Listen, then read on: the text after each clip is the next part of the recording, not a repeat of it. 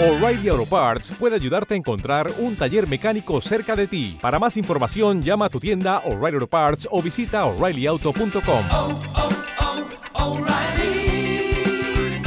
oh, Parts. El conocimiento está a un clic de distancia. Hola, mi nombre es Roberto Becerra, creador de Conociendo lo Imposible y en este espacio de lo que aprendí de es un resumen de las conversaciones digitales, así que prepárate para recibir mucho contenido en poco tiempo. Empezamos.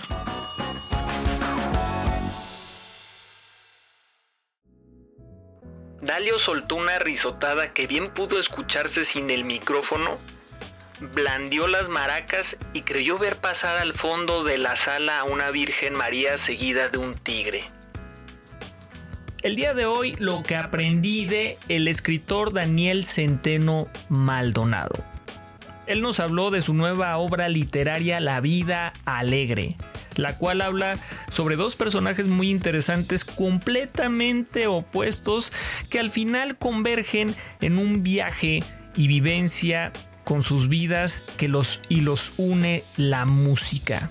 Algo increíble que deberían de tener en cuenta para este 2021. La primera pregunta que le hice a Daniel es ¿cuál es el objetivo de escribir esa obra? ¿Qué fue lo que lo llevó a escribir La vida alegre? Él me contesta que los actores nacen por una necesidad de escribir. Reconoce que él de inicio se aventó una piscina sin agua, entonces al salir tuvo algunas fracturas. Es un apasionado de todo tipo de música y van a ver esto qué relación tiene con esta nueva obra más adelante, así que no se despeguen.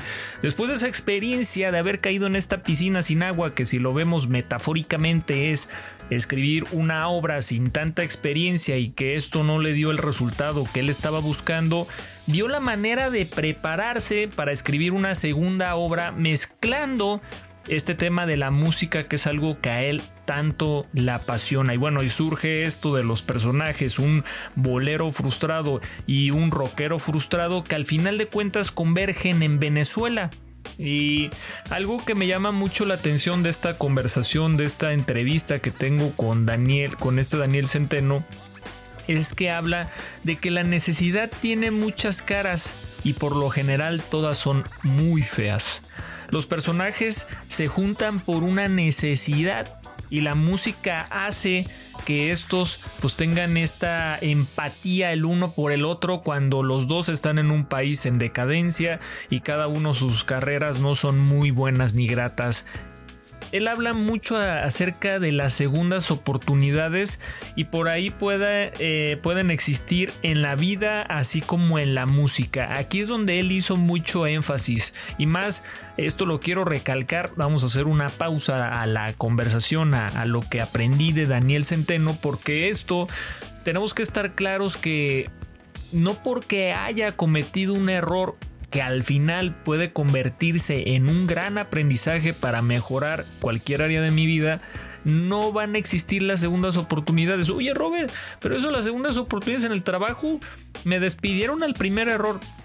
Pero las segundas oportunidades no simplemente tienen que ver con que te despidan del trabajo. Eso qué oportunidad te da a ti de ser una mejor persona, un mejor ser humano, un mejor profesionista, un mejor esposo, un mejor papá. Y las segundas oportunidades vienen detrás a lo mejor de situaciones muy difíciles como las que estamos viviendo hoy por el tema del COVID. Incluso, fíjense lo que nos dice Daniel, incluso en los momentos más adversos de la vida hay que entrompar, o sea, hay que enfrentar la vida y tener un chiste a flor de labio para lo que viene. Él siempre en la narrativa que tiene de esta maravillosa obra es muestra las cosas muy frías y duras, pero a la vez también pone un chiste detrás de todo esto, como lo que les comentaba de la Virgen con un tigre, o sea, cosas que te sacan del mood, de lo normal que se está viviendo, que vemos en todas partes, en países latinoamericanos, sudamericanos. Entonces es como algo que le da un toque especial a esta maravillosa obra. Algo que, que nos comentaba también es no, a no perder la esperanza y que aprovechemos estas segundas oportunidades. ¿En cuántas ocasiones has perdido la esperanza en las personas, en tu jefe, en cualquier cosa, en cualquier área de, hasta en cuestiones de negocio?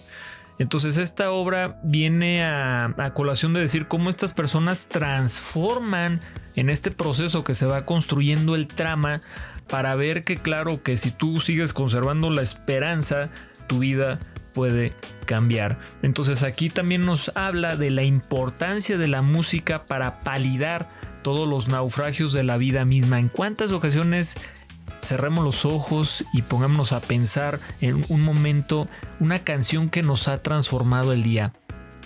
¿En cuántas ocasiones escuchas algo y dices, esta canción me acaba de cambiar realmente el mood que tenía en mi día? Me puso alegre, estaba encabronado, quería agarrar el que se me cruzara por aquí, pero puse esta canción y ves, ay, hasta veo nubecitas, estoy volando, hijo de la... Entonces eh, es, es, la importancia que le da, el peso que le da también a, a, su obra de lo que yo estuve escuchando con este tema de la música sabrosa y retrata sin piedad ciertas realidades latinoamericanas y al final para cerrar con que nunca es tarde para aprender.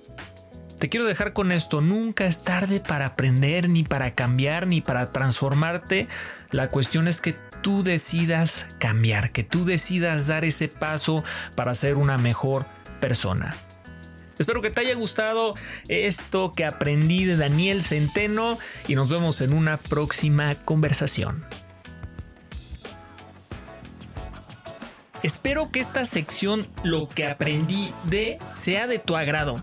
Te invito a seguirme en mis demás redes sociales como Roberto Becerra y recuerda, te invito a que dejes un comentario, un like, un compartir. Hasta la próxima.